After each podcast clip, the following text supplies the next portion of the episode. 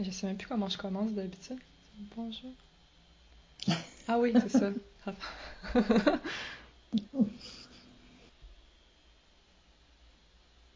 Bonjour et bienvenue à un nouvel épisode de Rien à perdre. Aujourd'hui, j'ai en ma compagnie Annick Miron. Allô Annick? Allô Mathilde! Donc, euh, Annick et moi, là, c'est ça, on vient juste de se parler, puis on se rend compte qu'on a plein de choses à se dire, mais là, on va focuser sur la thématique qu'on s'était donnée pour aujourd'hui, qui est le design humain. Donc, euh, Annick est une analyste certifiée euh, de design humain, et donc, on va explorer ça avec, avec elle, parce que moi, c'est depuis peut-être un an ou deux, je vois beaucoup passer ce mot-là, tu sais, design humain, tu sur Instagram, où j'en entends parler, mais je sais jamais trop de, trop de quoi il s'agit. Donc, euh, donc Annick va pouvoir euh, nous aider à explorer tout ça. Puis aussi, Annick m'a dit euh, la dernière fois qu'on s'est parlé que pour elle, le, design humain, c'était le summum du développement personnel. Donc, pour quelqu'un comme moi qui tripe développement personnel, le summum, là, j'ai vraiment, je suis très curieuse, j'ai vraiment hâte de savoir pourquoi c'est si fantastique. Donc, donc Annick, ben, qu'est-ce que c'est? En gros, là, c'est quoi ça, le design humain? Ah, le design humain, c'est quoi? Ça mange quoi en hiver? Qu'est-ce que ça peut nous apporter dans la vie? c'est une bonne question que pas mal tout le monde se pose. Euh, le design humain, c'est aussi appelé la science de la différenciation. C'est euh, une science qui englobe deux courants scientifiques, les sciences anciennes, puis les sciences modernes, comme on les connaît, euh, la biologie humaine, euh, la quantique physique, euh, on a de la métaphysique, euh, tout ce qu'on connaît de plus moderne récemment déployé, tout au niveau de la psychologie aussi. Puis on s'en va aussi avec des courants anciens dont l'astrologie orientale, occidentale, le I Ching, la Kabbalah, on a le système euh, des chakras qui sont utilisés comme principe en design humain comme étant les centres énergétiques. Euh, donc tout ça, c'est comme assemblé dans un quantum qui crée une nouvelle science en tant que telle, extrêmement précise, dont on décortique la génétique d'un être humain, d'un individu, et on s'intéresse à étudier et venir évaluer, mesurer la différenciation d'un individu. Donc, pourquoi on fait ça? À quoi ça peut nous servir? Ben, après ma barre, c'est un outil de connaissance de soi extrêmement précis. Euh, donc, on peut aller dans des précisions euh, qui peuvent euh, changer pour un individu beaucoup de choses. Le fait de le savoir puis d'avoir l'information sur comment ses propres mécaniques internes et les mécaniques psychologiques, les mécaniques de notre notre euh, conditionnement mental, comment tout ça fonctionne, les mécaniques biologiques, les mécaniques euh, euh, au niveau de la cognition d'un individu. On peut rentrer dans tous ces détails-là. Il y a beaucoup, beaucoup de choses qu'on peut aller voir sur la nature d'un individu en ayant accès à son design humain. donc, on s'en sert comme outil de connaissance de soi. Après ma base, c'est fait pour les enfants.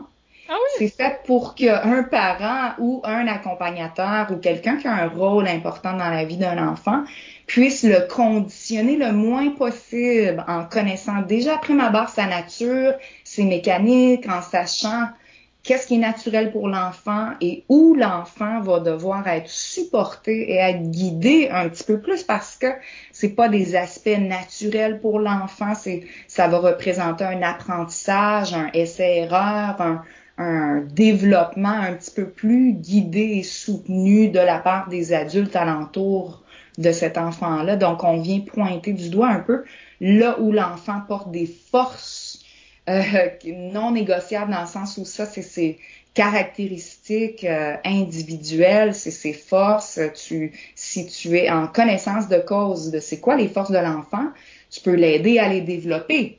c'est ça qu'on veut et on veut le soutenir euh, à l'inverse, là où c'est pas tant ses forces, c'est des zones de vulnérabilité, il va falloir être attentif là, lui montrer un petit peu plus euh, à, décortiquer ou à comment je sais j'ai un, j'ai un mot qui est comme pogné dans mon cerveau en ce moment que je ne vais pas sortir. À comme discerner. Discernement c'est ça que je cherchais à discerner les choses. Puis bon il apporte un petit peu plus de soutien là où il y a des zones vulnérables donc euh, c'est ça on fait cet accompagnement là en coaching euh, parental on fait du coaching familial aussi en design humain on fait du coaching relationnel qui peut être au type de coaching de couple de relations intimes, mais ça peut être n'importe quelle relation. Tant qu'on a le design de deux individus, on peut venir faire des analyses relationnelles. Ça peut être toi ta mère, toi ton père, toi ton chum, toi ton toi ta blonde, toi ta peu importe, toi ton boss, un collègue de travail, une collègue de travail, n'importe qui finalement qui peut représenter un challenge relationnel. On vient faire des analyses là pour aider les gens à mieux comprendre, mieux respecter l'autre, mieux se respecter, mieux s'honorer. Euh, puis il y a toute une dimension entrepreneuriale aussi de business en design humain où on vient faire une application au sein des équipes de travail mm-hmm. à un peu euh, jouer au Tetris dans des équipes de travail pour que ça puisse être beaucoup plus fluide, fonctionnel, productif, efficace, qu'il y ait moins de friction et de résistance dans les équipes euh, corporatives. Donc, euh, moi, en ce moment, je ne fais pas l'aspect corporatif euh, et entreprise.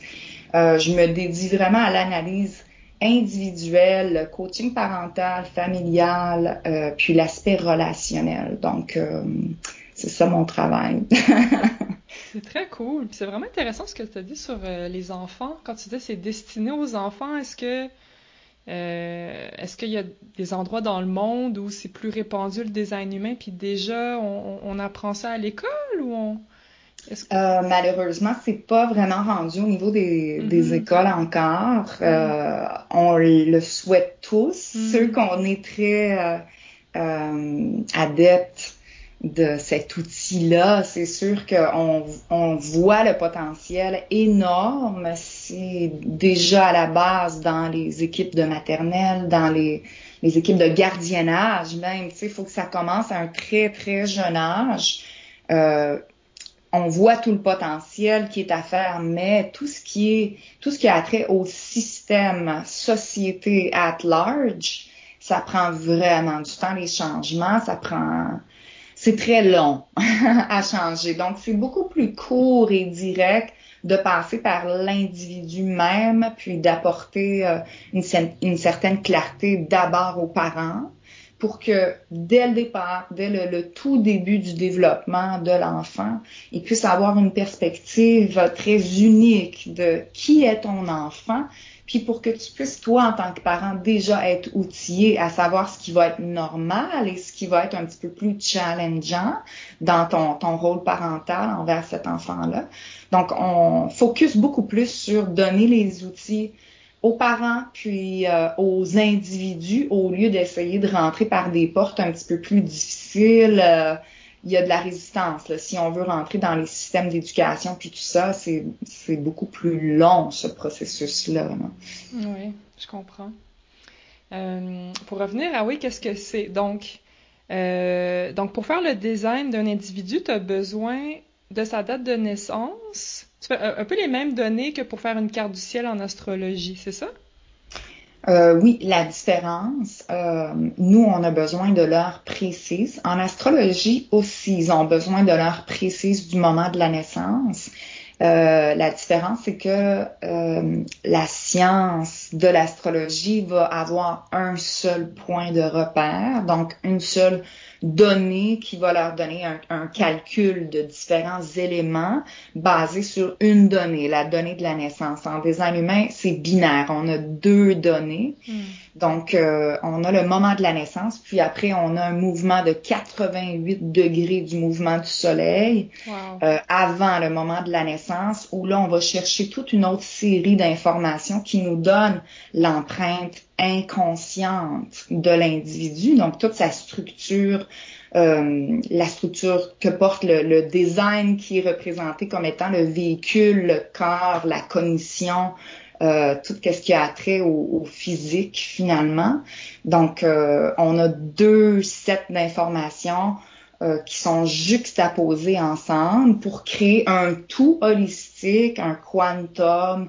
Donc tout ça, c'est ces deux aspects-là qui sont inconscients et conscient, donc l'aspect qui est représenté par le moment très précis de la naissance, c'est tout l'aspect conscient en nous, c'est représenté par ce qu'on appelle en design humain la personnalité. Mm. Donc, euh, dans un schéma corporel, un design humain, quand on le regarde visuellement, on voit qu'il y a des aspects en noir et des aspects en rouge. Donc, c'est ça un peu la, la, la distinction. Les aspects en noir représentent les éléments de la personnalité. Donc, ça, on a accès consciemment à pouvoir euh, s'identifier avec ces aspects-là de nous-mêmes, tandis que les aspects qui sont en rouge, qui ont attrait au design, au véhicule dans lequel la personnalité est incarnée, on n'a pas accès consciemment à, voir, à s'identifier, à reconnaître ces aspects-là de nous. On le fait au fil d'une vie, au fil de, se faire faire des reflets par les autres, de se faire dire ah oui toi t'es vraiment comme ça, t'es vraiment bonne là-dedans ou des, petits feedbacks comme ça qu'on finit par voir ah c'est vrai, c'est vrai dans le fond ah ben oui j'avais pas conscience de ça. Fait on finit par en prendre conscience, mais le l'aspect conscient en nous a pas de façon directe de pouvoir s'associer, s'identifier à cette partie de notre nature-là. Mm-hmm. Donc, euh, donc c'est ça, il y a un mariage pour la durée de la vie physique de ce corps-là, de ce véhicule-là. Puis à partir du moment où le véhicule, euh, le corps que, l'on habite, euh, est, dans sa mort biologique, euh, ben là, il y a des incarnations de la personnalité, il y a c'est tout un autre processus aussi qui se passe, mais le design humain qu'on analyse et qu'on peut lire pour un client, ça concerne cette vie-ci uniquement. Mm-hmm. Wow, et c'est. je t'écoute parler, puis je, je, là, je comprends la complexité de la patente. Là. Tu sais, quand tu disais que c'est la science, c'est, c'est, mais c'est de la psychologie, c'est de la biologie, c'est de l'ésotérisme. C'est ça, c'est holistique. C'est 100%, 100 holistique. Ça peut pas être plus holistique que ça. Ben oui, c'est pour ça que je dis tout le temps, c'est comme la Tesla du, du, euh, du développement personnel, c'est le summum comme du développement personnel parce qu'on peut vraiment arriver à décortiquer de manière très précise différents éléments de nous-mêmes. Et puis, on peut arriver à expliquer pourquoi nos difficultés, pourquoi nos challenges dans notre vie ou pourquoi un tel aspect de, de soi-même euh, qu'on a de la difficulté peut-être à comprendre, à accepter, à intégrer. Euh, euh, c'est pas tout le monde qui sont alignés avec leur design humain. Mm-hmm. Puis souvent, c'est ces clients-là qui viennent nous voir, euh, qui viennent voir les analystes et on va pas vraiment sur une voie de développement personnel, de se questionner sur soi, de, de vouloir se connaître davantage de manière plus précise. On n'est pas vraiment sur cette quête-là, sur ce chemin de vie-là. Si c'est pas que tout va bien dans ta vie, je veux dire, c'est quand tout va bien, tout est aligné. Euh, euh je veux dire, en temps normal, tu poses pas vraiment ces questions. tu ne t'arrêtes pas vraiment pour faire une pause et, poser des réflexions et te remettre en question, tu sais. Donc, euh, souvent, notre clientèle, c'est des gens qui rencontrent euh, des problèmes, des travails, des crises, des conflits, des, des, des crises de vie ou des vraiment des, des c'est ça, ils se remettent en question vraiment à, à, se dire j'ai besoin d'aide, il y a quelque chose qui cloche j'ai des problèmes, je dois m'admettre l'évident, euh, j'ai de la difficulté avec tel tel aspect de ma vie, ou euh, c'est pas fluide, ou je, suis tout le temps en dépression, ou euh, je suis tout le temps dans la douleur, dans la résistance, et c'est les choses vont pas comme je voudrais qu'elles aient, ou whatever. Fait que on deal avec cette clientèle là. Mm-hmm. Ouais. Puis oui, c'est ça. On, disait là, avant l'émission, tu sais, on parlait de sais, que tu avais décidé d'axer ta pratique un peu sur les enjeux de relations familiales un peu difficiles, les deuils, puis que toi, c'est un, un, quelque chose qui te touchait personnellement parce que c'était un peu en lien avec ton vécu. Fait que c'est ça, quand tu parles de difficultés relationnelles, c'est ça, c'est... En fait, c'est savoir bien se connaître pour trouver la meilleure façon pour ça de traverser ces enjeux-là. C'est ça, moi, avec mon design, je vais pas traverser un deuil, par exemple le deuil de ma grand-mère, par exemple, de la même façon que quelqu'un qui a un design qui est très différent du mien, c'est ça? C'est comme une façon différente d'approcher des enjeux qui sont comme universels, peut-être? Oui, c'est ça, dépendamment de tous les aspects de la vie.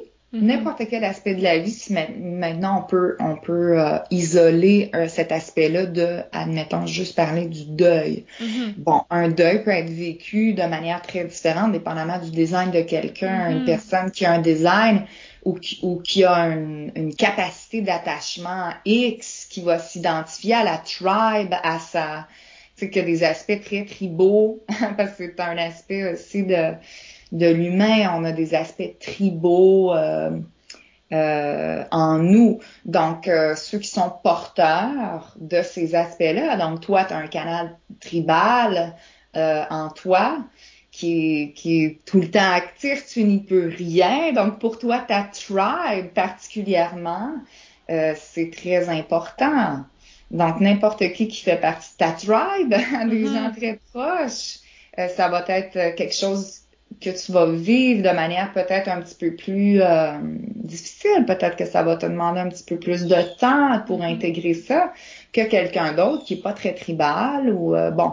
Euh, fait ça dépend vraiment des, des, spécificités de chaque individu et de la capacité d'acceptation aussi, de détachement, la capacité d'être capable de sortir un peu de, du côté dramatique de la vie.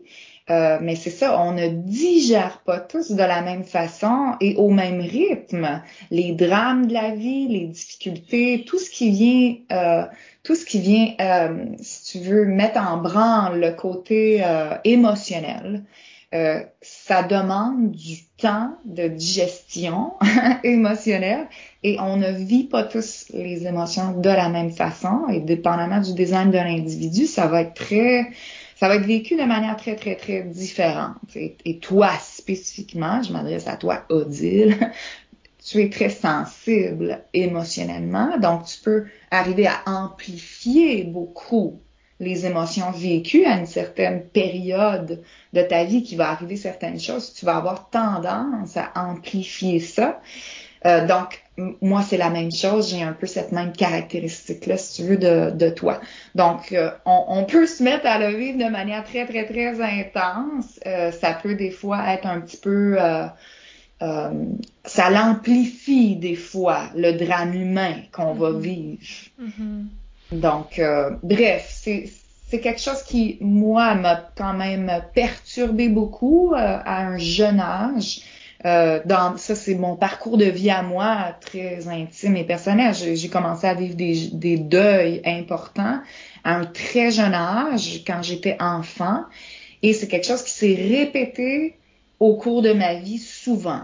Des deuils par la mort, des deuils aussi de, de, de relations que je vivais de manière hyper intense et profonde et qui ont vraiment marqué mon développement. Hmm. Puis, euh, puis je comprenais la mort à un âge très, très, très jeune. Je comprenais cet aspect-là de une personnalité qui vient s'incarner pour une vie et, après, elle quitte. Je comprenais le concept, mais je comprenais pas comment ça se passait. C'était tout, euh, comment ça se passe, comment ça fonctionne, comment ça marche. Oui, mais on, euh, où est-ce qu'on c'est intangible, c'est comme je, tout cet, aspect-là de après-mort et, du vide que ça laisse chez, chez un individu. Donc ça, ça m'a perturbé beaucoup.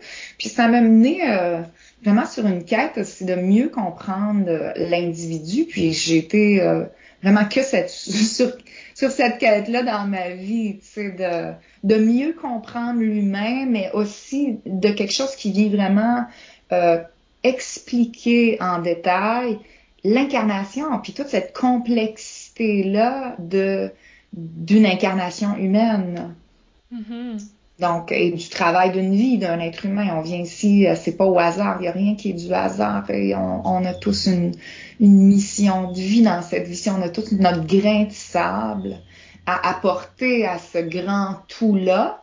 Et c'est très, très facile dans une société d'homogénéisation à perdre ce sens-là très spécifique de notre individualité, notre rôle à jouer, notre essence pure, notre chemin très particulier, notre route unique, c'est très facile de perdre ce contact-là avec cette individualité-là, parce que le phénomène d'homogénéisation en société euh, crée cette résistance-là avec l'unicité, l'individualité d'un individu. Mm-hmm. Donc, euh, donc c'est facile de s'y perdre.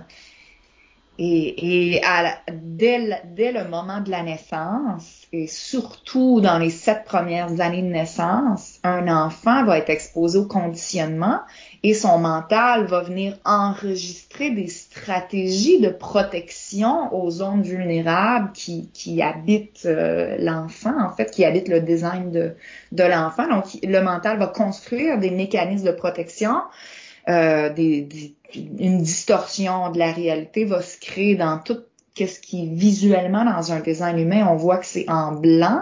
Alors le mental va venir loger dans ces aspects-là en blanc d'un design, euh, va venir loger là des, des, des, mécanismes très solides, des fois c'est mm-hmm. très robuste, des fois l'emprise du mental qui distorsionne la réalité et qui crée des phénomènes qu'on qu'on contrôle difficilement, en fait, ces phénomènes-là, parce que ça provient de tellement loin dans notre enfance. Euh, on, on, a vraiment enraciné sans le vouloir, évidemment, c'est ça l'emprise du mental, c'est pas qu'on le veut, c'est ça s'est créé mm-hmm. par mécanisme pur et simple euh, à un tout jeune âge, mais c'est des mécanismes de protection, de, de réaction, de de il y a beaucoup d'autosabotage qui se crée là, puis on, on s'y perd, quoi, c'est c'est le mental qui amplifie des phénomènes de peur, de, de, de percevoir des dangers, des menaces, des... Euh, mm-hmm. euh, bref, c'est, ça nous distorsionne finalement de qui on est, ça nous sort de qui on est, de notre essence pure. Fait que si, si j'ai bien compris, c'est ça, quelqu'un euh, qui serait sous l'emprise du mental, la majorité du temps, donc qui est dans ses peurs, qui est dans ses mécanismes de défense, en fait, tu dis qu'en dessous, en dessous de ça, il y a une essence pure, il y a une nature profonde qui, est ton design humain, où, c'est là où tu thrives le plus, tu sais, où c'est là où tu es le plus aligné, euh, mais que la majorité des gens vivent un peu, c'est enfoui, c'est ça? Puis ils ne le savent pas qu'ils sont pris avec l'emprise du mental. C'est ça? Oui, la majorité des individus, on est, on est tous dans le conditionnement mental. Tout le monde. Mm-hmm. C'est pas quelque chose qu'on peut éviter. On a tous du conditionnement mental. C'est juste, c'est un mécanisme qui se crée euh, dans les sept premières années de la vie et qui continue après dans la vie. On ne peut pas éviter le conditionnement et le mental se fait conditionner toujours. Mm. Euh, constamment. On ne peut pas éviter ça. C'est juste que il y a certains mécanismes, justement, dépendamment de ce qui s'est produit dans les sept premières années de la vie d'un être humain, euh, il y a certains mécanismes qui vont être beaucoup plus robustes mm-hmm. à venir euh, déconditionner. donc, ça va demander beaucoup plus de d'observation et de travail de longue durée de changer ces mécanismes-là. Euh, et on change des mécanismes qu'on appelle en design humain du non-soi, on les change en en prenant conscience.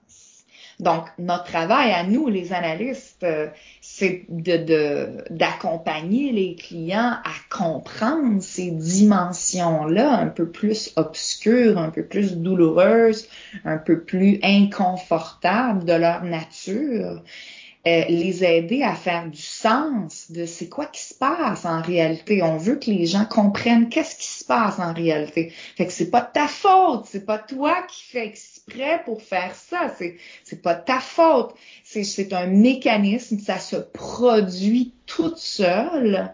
Tout ce que tu peux faire, c'est d'en prendre conscience et de développer l'habitude de te désidentifier à partir du moment où, oups, là, tu tombes dans la distorsion mentale, tu tombes dans l'emprise mentale, tu te mets à prendre des décisions mental parce que tu écoutes cette petite voix-là, ce petit discours-là tordu qui passe dans ta tête, qui t'éloigne de ton essence, de ta naturalité. de ce qui est naturel pour toi, bref. Donc, ça te, ça t'écarte de, de ta nature, puis ça crée, euh, ça crée de la résistance dans la vie de n'importe quel individu. Ça crée beaucoup de, de distorsions. Est-ce que, tu sais, parce que c'est ça, moi aussi je baigne dans la spiritualité, l'holistique, tout ça, mais là, est-ce que, est-ce que ça serait comme être dans sa tête versus être dans son cœur? Tu sais, on dit des fois, on dit sors de ta tête puis redescends dans ton cœur, dans tes ressentis. Est-ce que c'est un peu semblable à ça, être dans, vivre son design?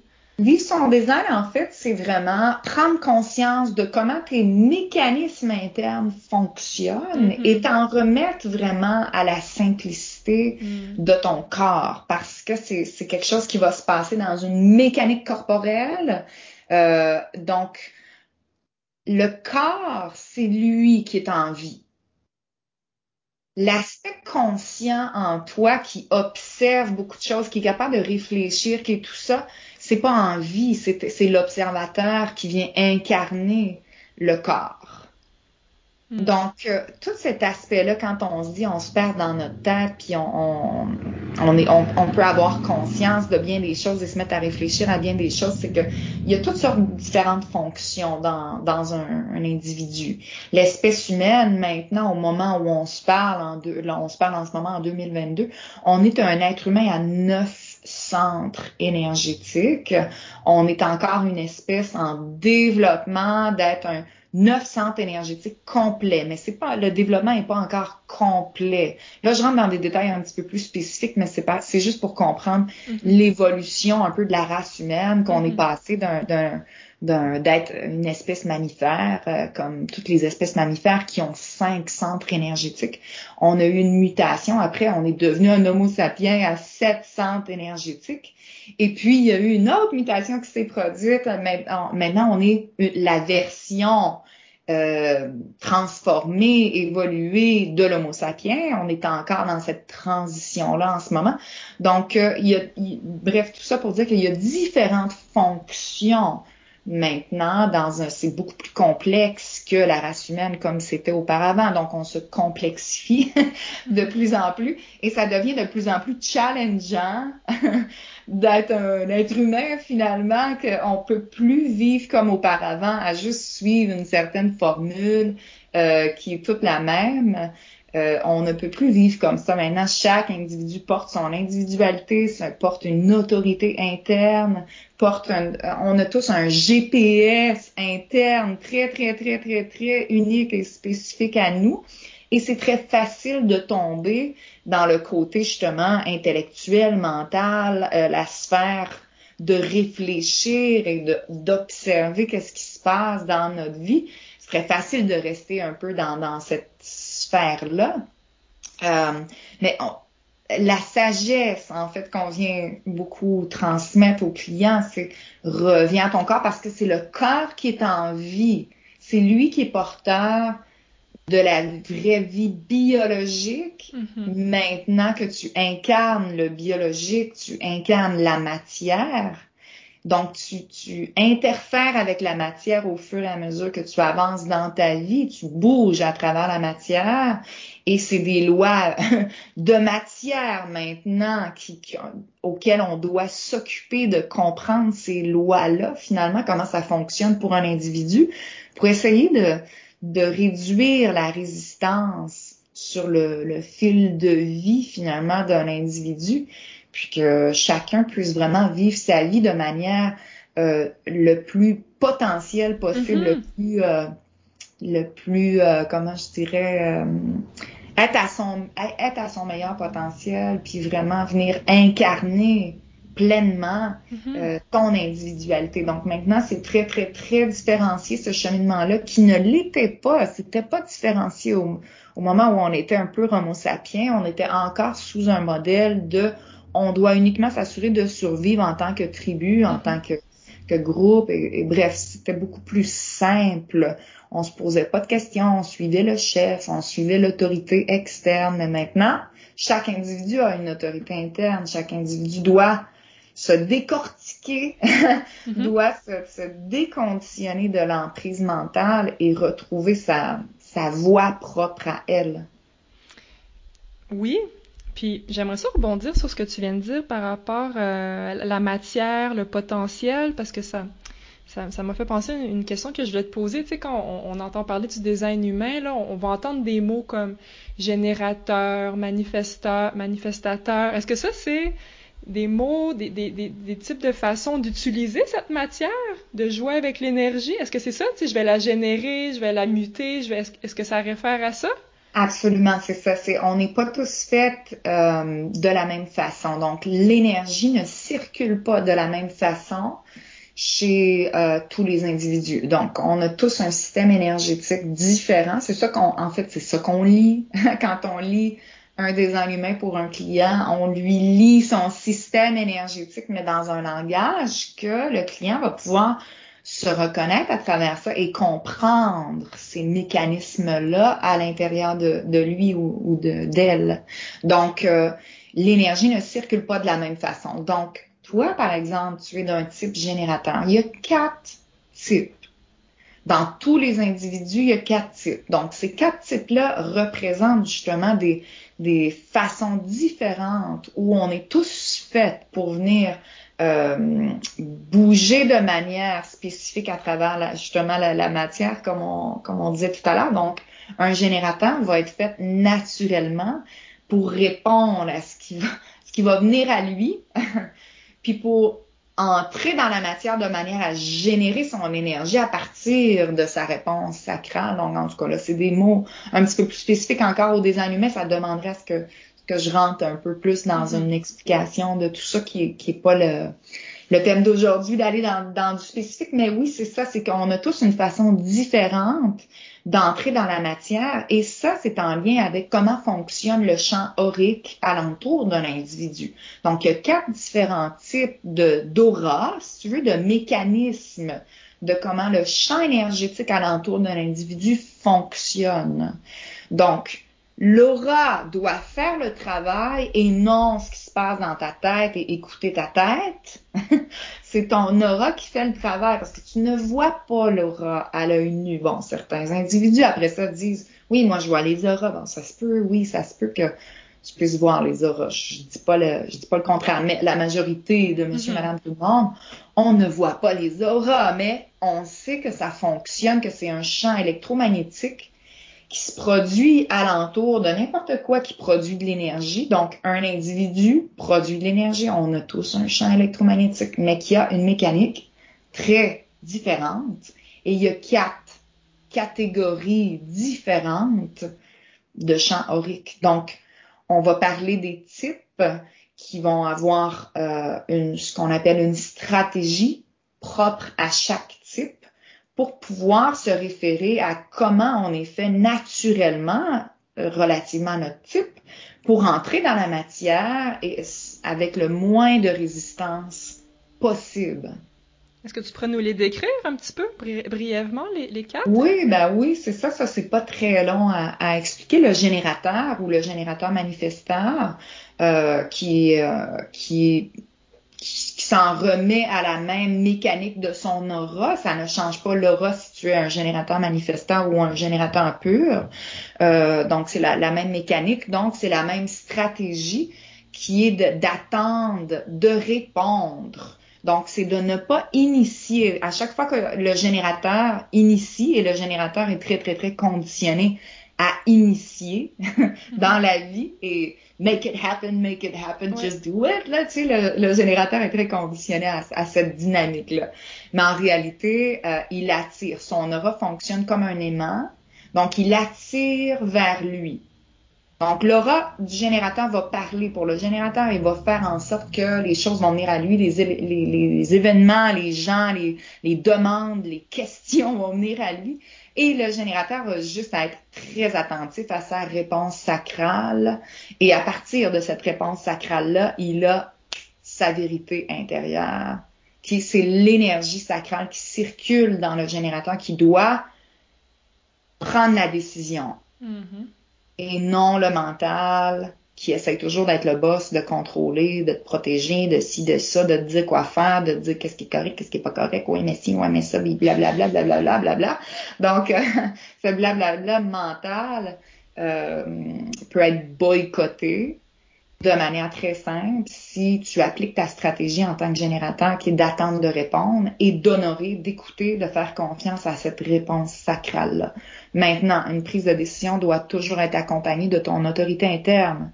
Dans ton cas, à toi, Odile, c'est la même. Ton autorité interne, elle est sacrale, donc ça simplifie beaucoup les choses. Mais il y a des gens qui ont d'autres autorités internes qui, ça, ça doit être éduqué aussi. On doit éduquer le client à prendre des décisions correctes en suivant d'un sa stratégie et son autorité interne. Donc après, on a le manifestant, le type manifestant, qui lui, c'est le seul type qui est fait pour initier. c'est le make it happen, puis just do it, go for it, c'est le manifestant. Donc, il n'y a pas beaucoup de manifestants quand même. Ils sont, sont un petit peu en déclin, les manifestants. Il y en a de moins en moins. Ils sont à peu près 8% de la population mondiale. Puis, euh, c'est des, des grands innovateurs. C'est des gens qui sont faits pour faire leur propre chemin. Puis, euh, tassez-vous de là. Moi, j'initie la voie. Mais après, c'est les générateurs qui viennent faire le travail de, on travaille, on travaille, on travaille, on génère dans la voie qui vient d'être ouverte et entamée, initiée. OK. Donc, le manifestant, lui, sa stratégie, c'est d'informer les gens euh, envers qui il va avoir cet impact-là d'initiation. C'est d'informer ces gens-là avant d'initier pour éviter la résistance le plus possible sur son chemin. Parce qu'un manifesteur qui n'informe pas et qui fait uniquement que initier, initier, initier, initier, euh, ça a un grand impact et ça crée une grande colère chez le manifestant qui ne se sent pas compris et qui se retrouve juste à avoir tout le temps de la résistance sur son chemin. Mm-hmm. euh, donc c'est ça, sa job c'est d'informer. Chez l'enfant, c'est pas tant d'informer. Chez l'enfant, c'est vraiment apprendre, s'éduquer à demander à un adulte avant de passer à l'action d'initier. Mm-hmm. Parce que souvent, ce qui est la, typique, c'est le parent ou l'adulte en charge de l'enfant va faire le saut à chaque fois quand il va juste être témoin sur le fait de son effet de surprise, sur, sous l'effet de l'impact de ce que l'enfant vient d'initier et de faire oh mon Dieu, mais ça aurait tellement été, ça aurait tellement pu être plus grave, qu'est-ce qui aurait pu arriver, ah mais il m'a même pas informé, mais comment ça se fait, ta, ta, ta, on fait pas ça, puis souvent l'adulte ou le parent va chicaner le manifestant, mm. euh, puis le manifestant lui il sait pas, il, il, fait, il fait que aller dans le sens de sa nature, il essaie d'être lui-même, puis il initie mm-hmm. qu'est-ce qui qu'est-ce qui l'habite finalement, puis il se fait réprimer pour ça, donc ça crée beaucoup beaucoup de colère chez le manifestant. Donc bref, on a le projecteur après qui est mon type. Moi, je suis d'un type projecteur. Euh, le type projecteur, sa stratégie, c'est d'attendre l'invitation, d'attendre la reconnaissance mm. de l'autre et d'attendre de se faire inviter avant d'entrer en interaction, puis d'appliquer sa guidance, parce qu'un projecteur, c'est un guide, c'est des, gens qui viennent guider l'énergie.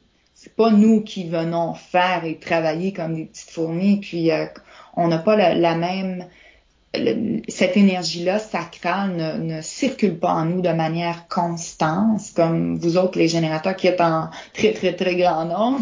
Vous êtes comme 70% de la population, c'est la grande majorité. Donc, euh, euh, il y a une certaine vulnérabilité chez les, chez les projecteurs, chez, ben, chez les trois autres types qui ne sont pas du type euh, euh, générateur. Donc, mm-hmm. ça fonctionne différemment. On vient jouer des rôles différents et on doit être aligné le plus possible à notre essence. Donc, ça fonctionne beaucoup plus facilement pour le projecteur s'il comprend sa nature, puis il comprend que tu dois premièrement attendre de te faire reconnaître pour tes dons et que l'autre personne soit prête à te recevoir et que l'autre personne vienne t'inviter parce que c'est très intense, ça peut être très, très, très intrusif pour n'importe qui de recevoir l'énergie très focusée, très absorbante d'un projecteur parce que le projecteur a un aura qui focus sur l'autre et qui absorbe l'énergie de l'autre. Donc ça peut être très intrusif mm. et le projecteur typiquement va souffrir de la blessure du rejet énormément parce qu'on se sent rejeté, mm. on se sent pas vu, on tombe dans l'amertume, ça devient une expérience de vie hyper amère que de ne pas comprendre sa nature et de ne pas entrer en interaction avec le monde de la matière et des relations humaines euh, de la bonne façon. Donc, euh, après, ben, on a le réflecteur. Le réflecteur, c'est le type le moins bien compris. C'est le type le moins commun de, de tous, finalement. C'est les plus weirdos. Euh, c'est des gens qui reflètent constamment leur entourage et qui sont constamment en train de, de prendre un peu des échantillons de ce qui se passe dans l'énergie alentour d'eux. Donc, euh, ils peuvent changer beaucoup, beaucoup. Ça peut être des personnalités très, très caméléons et ils peuvent être complètement euh, euh, chaotiques. Ça peut, ça peut être une vie très chaotique pour un, un, réflecteur qui ne comprend pas sa nature et qui ne comprend pas comment fonctionner correctement en étant lui-même à travers la société, à travers les groupes, les familles, les relations, tout ça un, un, réflecteur peut s'y perdre très facilement puis euh, ne pas aimer sa vie du tout là. oui. Euh, c'est ça. Donc ils sont faits pour constamment refléter qui est différent dans l'ensemble d'un groupe. Sont excellents à repérer tout de suite qui est différent, qui ressort du lot. Euh, comment on pourrait arriver dans un groupe ou un environnement X à rééquilibrer de manière beaucoup plus efficace l'énergie et l'ensemble parce qu'ils sont tout le temps en train de refléter là où ils sont mm-hmm. finalement. Euh, donc ils viennent, euh, ils viennent ici pour ça rééquilibrer l'énergie. Le projecteur aussi, mais le projecteur le fait de manière individuelle un à un.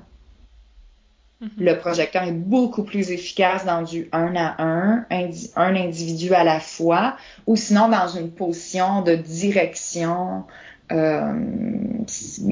après, ça reste unique à chaque design. Il y, a il y a certains projecteurs qui ont des capacités de, de leadership de groupe. Donc, ça peut être correct pour un projecteur de travailler avec des petits groupes s'il est dans un bon poste, euh, un bon titre, une bonne, une bonne fonction, que je devrais plutôt dire. Mais bref, donc là, il y a plein d'individualité, d'unicité à chaque individu. Donc, c'est ça, les quatre viennent euh, nous aider à comprendre comment on fonctionne de manière à interagir avec la matière et prendre des décisions correctes pour nous en ayant le moins de résistance possible sur notre chemin de vie. Mais après, il y a toute une question de différenciation. Évidemment, on, reste dans des groupes généraux, ça l'explique des, des mécanismes généraux, mais c'est ça, rentrer dans la différenciation, en quoi tu te différencies. Et eh ben là, ça prend un analyste euh, certifié qui a été formé, tout ça pour pouvoir voir holistiquement qu'est-ce qui se passe. Et ça diffère aussi dépendamment de tu es dans quelle période de ta vie, tu es rendu où sur ta ligne de vie. Il y a d'autres mécaniques qui entrent en ligne de compte. Ça dépend aussi euh, de tu es dans quel contexte dans ta vie. Est-ce que tu es en relation? Est-ce que tu es toujours dans l'aura de quelqu'un d'autre, dans l'énergie de quelqu'un d'autre, dans la dynamique de quelqu'un d'autre? On, peut tout évaluer des, euh, des ces, éléments-là qui font partie de la vie euh, d'un être humain. Hein. On n'est pas seul jamais, on est tout le temps avec d'autres gens. Et ça mm-hmm. crée aussi un impact chez nous. Oui, ben oui, on vit en mhm. société, on vit en relation, euh, bien sûr. On est toujours avec du monde, avec d'autres mondes dans le fond. Ben, on a des moments seuls, évidemment, mais je veux dire, on ne vit pas une vie seule. On est tous faits pour connecter avec les autres. Mais on a tous une façon très unique de connecter. On a tous une façon correcte pour nous, individuellement, de connecter avec autrui. Et ça va être toujours différent. Notre expérience de connexion avec une autre personne va toujours être très, très, très unique et différente, dépendamment, dépendamment de cette autre personne-là unique, de cet autre design-là unique. On n'aura jamais une même expérience. Mais parfois dans la vie, ce qu'on observe, c'est qu'il y a des patterns qui reviennent, il y a des conflits qui reviennent, et toujours les mêmes, l'histoire change autour, euh, les personnages changent autour, mais c'est toujours un petit peu les mêmes patterns qu'on revit. Donc, moi, moi c'est mon bonbon à moi de rentrer là-dedans dans les dynamiques un petit peu plus, les patterns conflictuels, quand un individu revit des conflits, des conflits, puis qu'on a de la difficulté à comprendre, à faire du sens de pourquoi je revis ça tout le temps, pourquoi je suis toujours attirée vers un peu le même genre de qui se voit se répéter souvent dans ma vie relationnelle. Euh, donc, moi, je, c'est mon bonbon, là. J'adore ça, rentrer dans aider les gens à comprendre. C'est ça, comprendre ces conflits-là. Qu'est-ce qui se passe? On va décortiquer ça.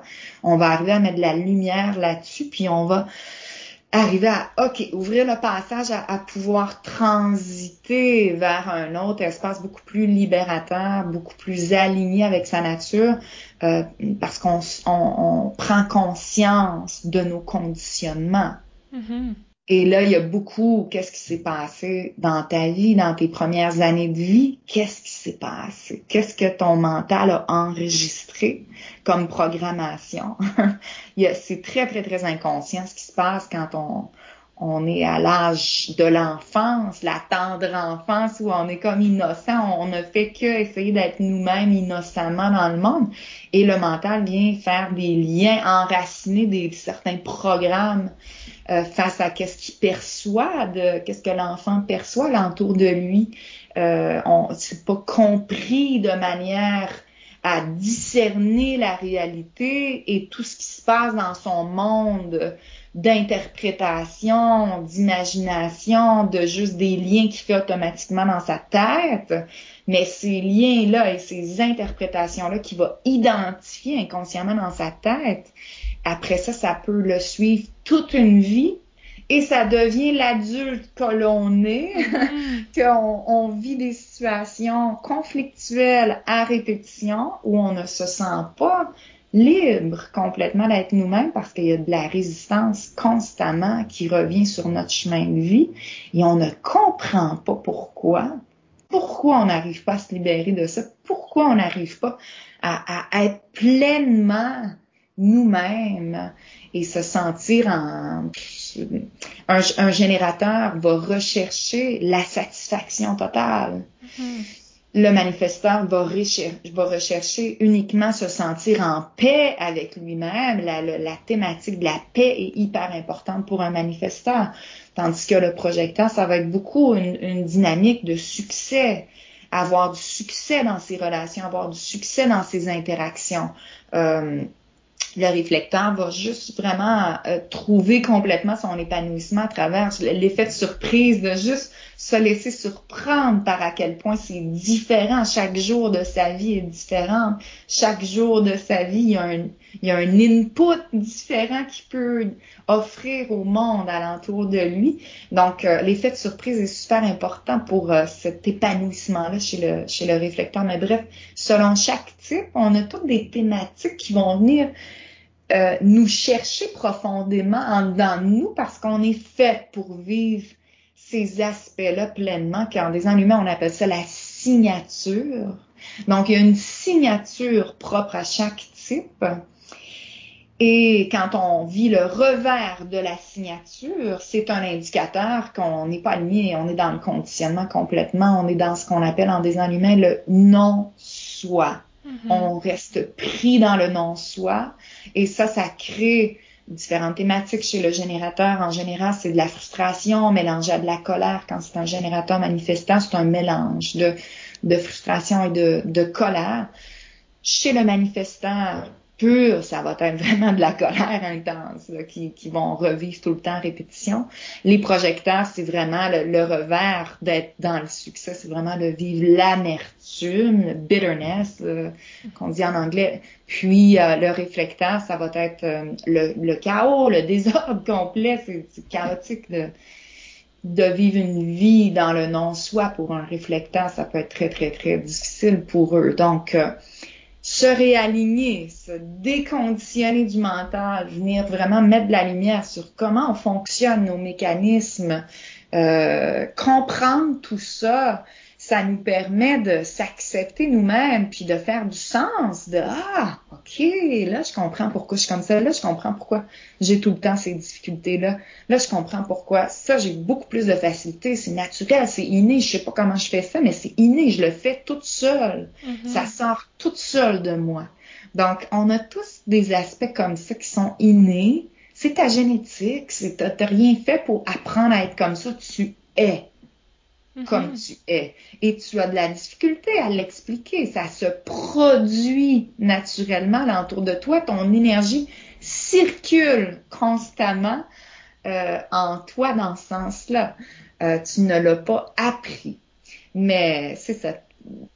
Il y a plein d'autres aspects que oui, tu as dû l'apprendre parce que c'était pas naturel tu as dû te développer là et apprendre et, et- dans l'apprentissage parfois, c'est ça qu'on voit. Tu as appris certaines choses à une certaine époque de ta vie qui t'a servi. Et à une autre époque de ta vie, tu continues à reproduire ces apprentissages-là qui ont peut-être été inconscients à certains moments donnés, mais tu, les- tu tu les as quand même acquis et développés, ces apprentissages-là. Mais à un autre moment de ta vie, ça ne te sert plus ce n'est plus utile, ça devient contre-productif à ta nature et là, tu dois te déconditionner de ces apprentissages-là que tu as faits et tu, tu dois désapprendre les mécanismes de comportement, de réaction, de protection que tu as appris parce que tout ce que tu apprends dans ta vie, ça loge dans les aspects en blanc la majorité, c'est, sûr qu'il y a toujours des, des bémols des fois à d'autres endroits dans un design humain, mais en gros, en général, les aspects en blanc, c'est là où on développe des apprentissages qui peuvent être bons pour nous à une certaine époque de notre vie, que ce qu'on l'ait appris ou développé consciemment ou pas. Euh, c'est parfois c'est logé, c'est pour ça qu'on va souvent retourner. Moi, en tout cas, je travaille de cette manière-là euh, avec une grande partie de ma clientèle à retourner un peu dans l'enfance, à voir, ok, mais là il s'est produit ça, il s'est produit ça, il s'est produit ça. Toi, tu as appris pour pouvoir passer à travers cette période-là de l'enfance où tu n'es pas ton propre chef, là, Mhm. tu n'es pas dans, dans ta propre autorité interne, tu, sais, tu dois t'en remettre à la dynamique familiale, les décisions des autres, ça peut être très difficile pour un enfant qui ça peut être très très difficile des fois l'enfance pour euh, pour certains enfants. Donc euh, donc tu as appris à, à à pouvoir survivre à une situation au mieux t'adapter, des coping mechanisms qu'on appelle en anglais de, je sais pas comment on, on dit le mot comme coping, à pouvoir, euh, euh, bref, t'adapter, c'est tout ce qui me vient en tête, Mhm. là, t'adapter à une certaine situation pendant un certain moment de ta vie. Tu as appris une certaine manière de pouvoir faire face à des situations dont tu te sentais très vulnérable. euh, et qui maintenant, à l'âge adulte, le fait de reproduire encore ces mêmes mécanismes-là qui ont été appris ne te sont plus à ton avantage parce que ça, ça te nuit Ben oui. de continuer à répéter ces patterns-là. Donc, on doit désapprendre ça et ça peut être très difficile, ce chemin-là. Ça peut être très long, ça exige beaucoup de patience, beaucoup de compassion avec soi-même, beaucoup de, courage, comme on disait Oui. la dernière fois, beaucoup de courage. ouais, beaucoup de courage. Ben oui. Puis d'humilité aussi, de pouvoir avoir un regard sur soi humile, euh, humile, on dit tout ça? Humble. Humble. Humble. Ouais. J'ai des petits euh, bis dans mon cerveau. Des fois, ça reste stocké. Euh, c'est ça. Il y a un côté très humble qu'il faut euh, arriver à voir ces aspects-là de nous avec beaucoup de compassion, à se dire ah tellement l'enfant en moi a Oui. vécu ça, ça, ça. Colin, c'était difficile, ça n'a pas été facile. C'est, comme ça que j'ai réussi à passer au travers. J'ai adopté cette façon-là de, penser.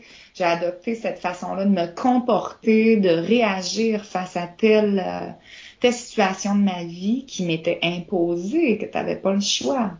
Mais aussi, aussi avoir de la compassion pour le fait qu'on n'était pas outillé. Absolument. Si tu, si tu le sais pas c'est quoi son design, tu sais pas c'est quoi ton signe astrologique, tu sais pas c'est quoi ton type énéagramme, je veux dire, t'as rien. T'es comme, C'est ça, si t'as pas d'outils Oui. pour mieux comprendre et si les parents autour d'un enfant ne sont pas non plus outillés, c'est ça. le parent est pas mal intentionné. Tu fais toujours de ton mieux en tant que parent avec qu'est-ce que tu as, avec le bagage que tu as, avec les conditionnements que tu as et que tu luttes encore en tant qu'adulte.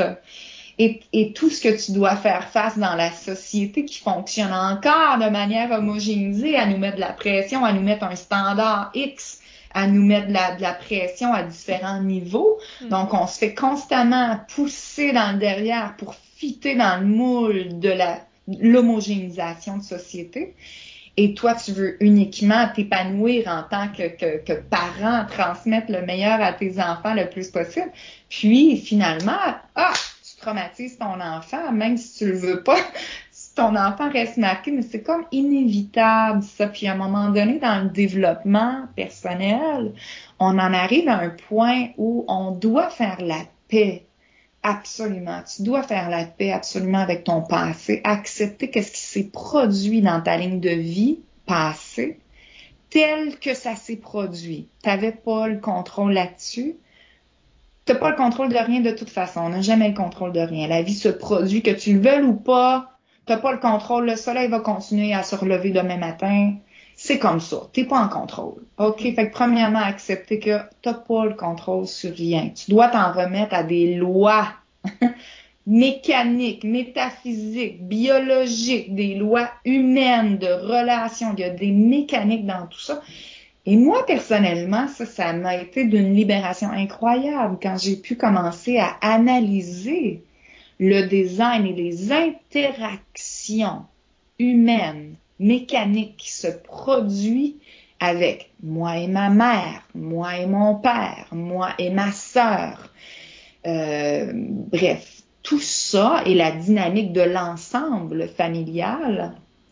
Oh my God, ça a été comme ah, c'est pour ça, ok c'était pas la faute de mon papa. Tu mon papa, il a fait du mieux qu'il pouvait. Il parlait pas le même langage que moi. Il a pas appris à développer des aspects hyper vulnérables en lui. Il est resté un peu pris dans des mécanismes de protection toute sa vie et il est encore un peu là-dedans et, la même chose pour tout. Tu arrives à avoir un regard de compassion. Mm-hmm envers chaque individu, chaque membre de ta famille. Ben là, j'aborde le, sujet familial parce que ça nous touche tous. On a tous grandi dans un milieu familial, même si c'était pas notre famille biologique. Pour certaines personnes, on a tous grandi, on s'est tous développés dans un certain milieu d'interaction euh, familière que à chaque jour, c'est les mêmes interactions qui se reproduisent et ça vient nous marquer de manière très très très profonde. Donc ça, est-ce qu'on peut arriver, s'il vous plaît, le plus rapidement possible dans la vie d'une personne? On veut arriver à aller mettre de la lumière là-dessus pour le plus tôt possible dans la vie de l'individu, faire la paix, comprendre, réaliser ce qui s'est passé, arriver à accepter ce qui s'est passé, pardonner ce qu'on doit pardonner parce que on a toujours une partie en nous qui, qui, qui s'en veut à nous-mêmes ou qui en veut aux autres. Et qu'on s'attache à cette rancœur-là, un peu cette, euh, ces reproches-là qu'on nourrit dans notre tête, des reproches envers nos parents, envers nos, membres euh, actifs de la famille, finalement, qui nous ont euh, créé, qui ont créé un impact dans notre vie.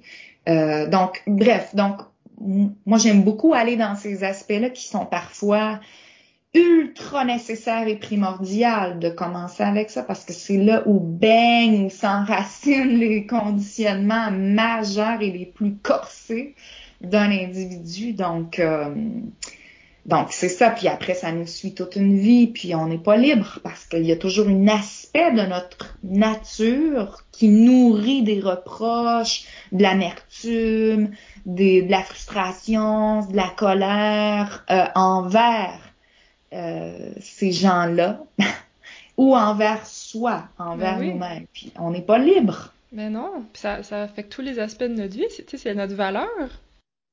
Absolument, c'est ton amour propre, tu t'aimes pas. Quand tu nourris une rancœur, de l'amertume, whatever, qu'est-ce que tu nourris en, en, en dedans de toi, dans ton petit monde intime, individuel avec toi-même, mais, mais t'es pas libre d'être toi-même puis de jouir de ta vie pleinement. Si tu nourris ces dynamiques-là dans ta tête et ces discours-là que tu continues de répéter dans ta tête, tu continues de nourrir une distorsion de ta réalité. C'est ça, une distorsion qui n'est pas de la réalité. On parlait, c'est ça, avoir le courage, c'est de changer de lunettes, tu d'expérimenter la vie mm-hmm. d'une autre façon. Quand, quand tout ce que tu as connu, c'est ça, tu tout ce que tu as connu, c'est les lunettes bleues, puis on te dit, là, ça va être les lunettes roses, puis t'es comme, ben, je sais pas si je vais être capable de voir, je sais pas si je vais être capable d'avancer, tu sais, c'est c'est énorme là, comme changement puis c'est comme tu dis ça prend du temps on peut pas juste te garrocher dans une autre dimension parce que ça peut ça peut quasiment être vécu comme ça hein oui absolument absolument puis c'est de, de voir que qu'est-ce que c'est là j'en reviens un peu ce que tu fais, toi, tu abordes différents sujets, toi, pour un peu euh, venir décortiquer, mais on a quoi à perdre? Fais là-dedans? Qu'est-ce que tu as à perdre? Mm-hmm. À essayer quelque chose de différent à ce que tu as connu jusqu'à maintenant.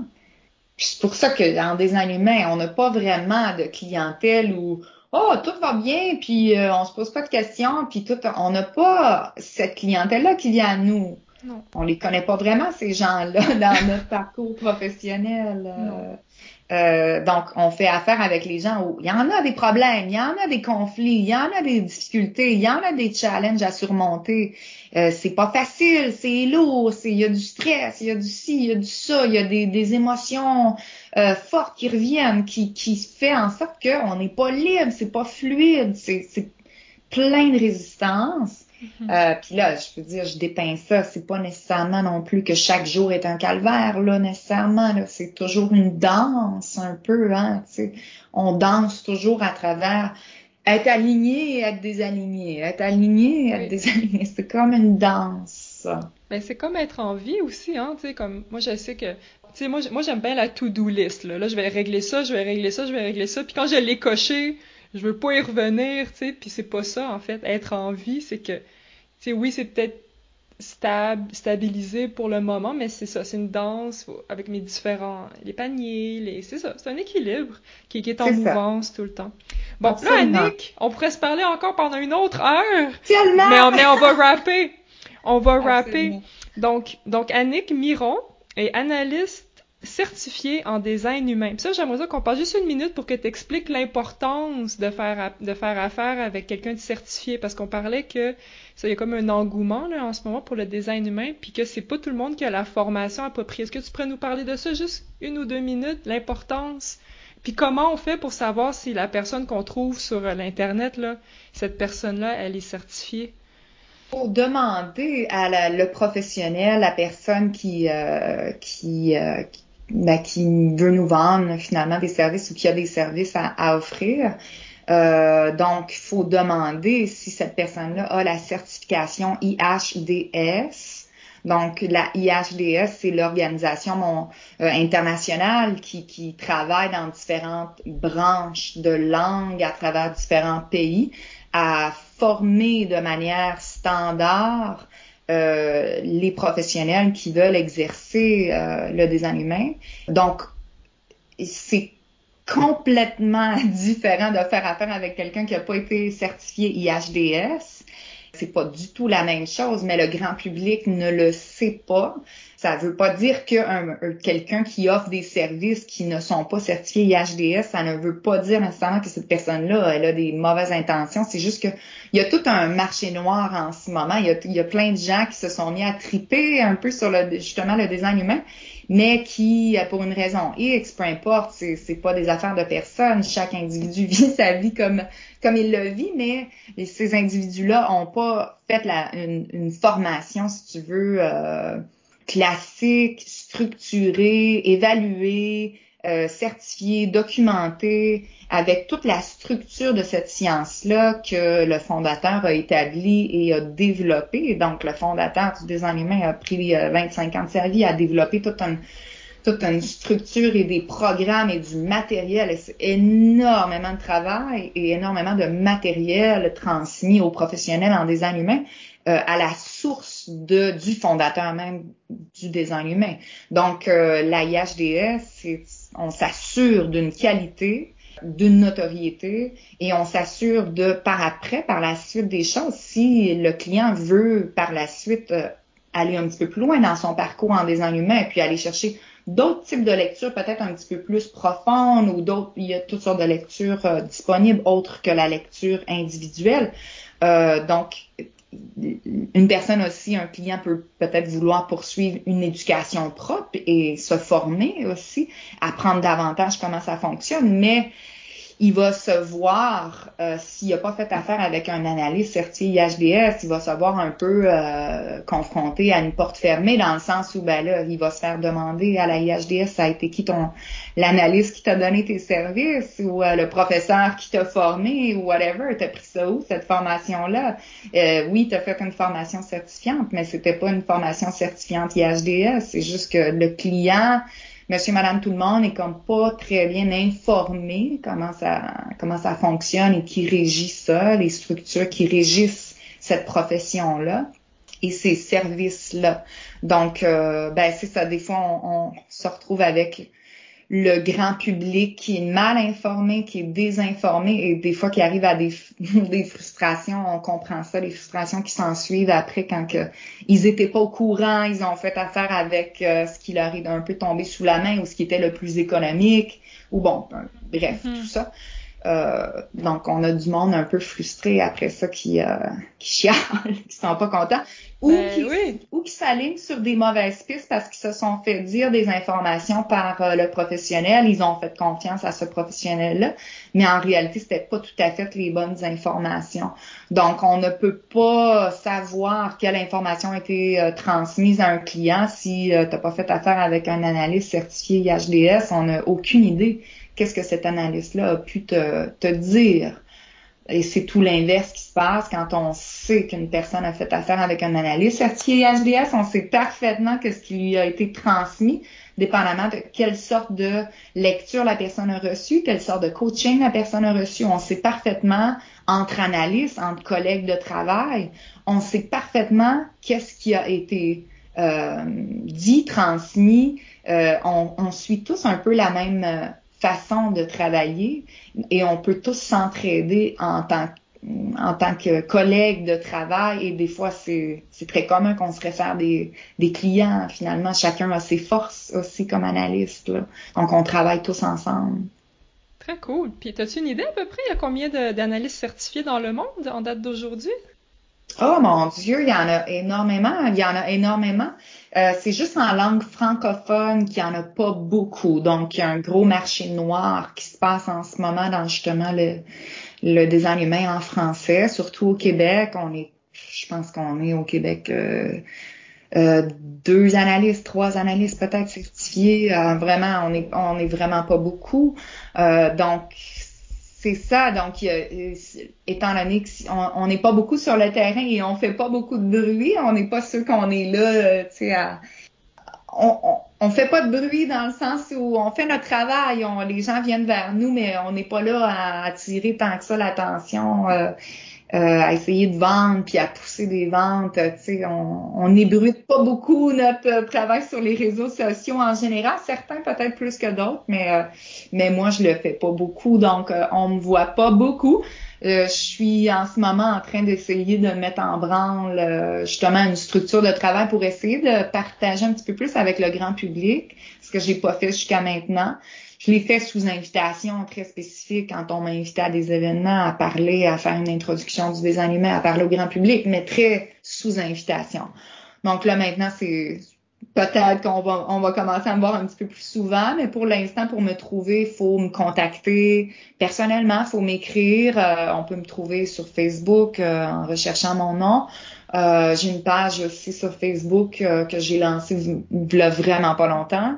Euh, qui est euh, le laboratoire thérapeutique, Annick Miron Laboratoire thérapeutique. Puis, euh, sinon, on m'écrit à mon adresse courriel personnelle, euh, Annick Miron, A-N-I-K, M-I-R-O-N, gmail.com. Puis, et voilà. Mais sinon, je te transférerai le lien pour la IHDS, le, le Design Humain France, en fait, qui est la référence francophone pour n'importe qui qui veut recevoir des services professionnels euh, de qualité en français. est standardisé, on se réfère euh, à designhumainfrance.com. Parfait. Oui, on va tout, on va tout écrire ces liens-là. Mais Annick, tu le sais pourquoi que, que tu te montres pas autant au grand public? C'est parce que t'es pas une génératrice, toi? Ben, c'est pas tant l'aspect générateur, mais c'est l'aspect... Euh, t'as dit, euh, dit que les manifesteurs, les choses viennent à toi. C'est pas ça que t'as dit? Les générateurs, les choses viennent à eux, oui, c'est ça. Non, les manifesteurs. Toi, t'es une, manifestate, une manifestatrice. Moi, je suis une projecteur.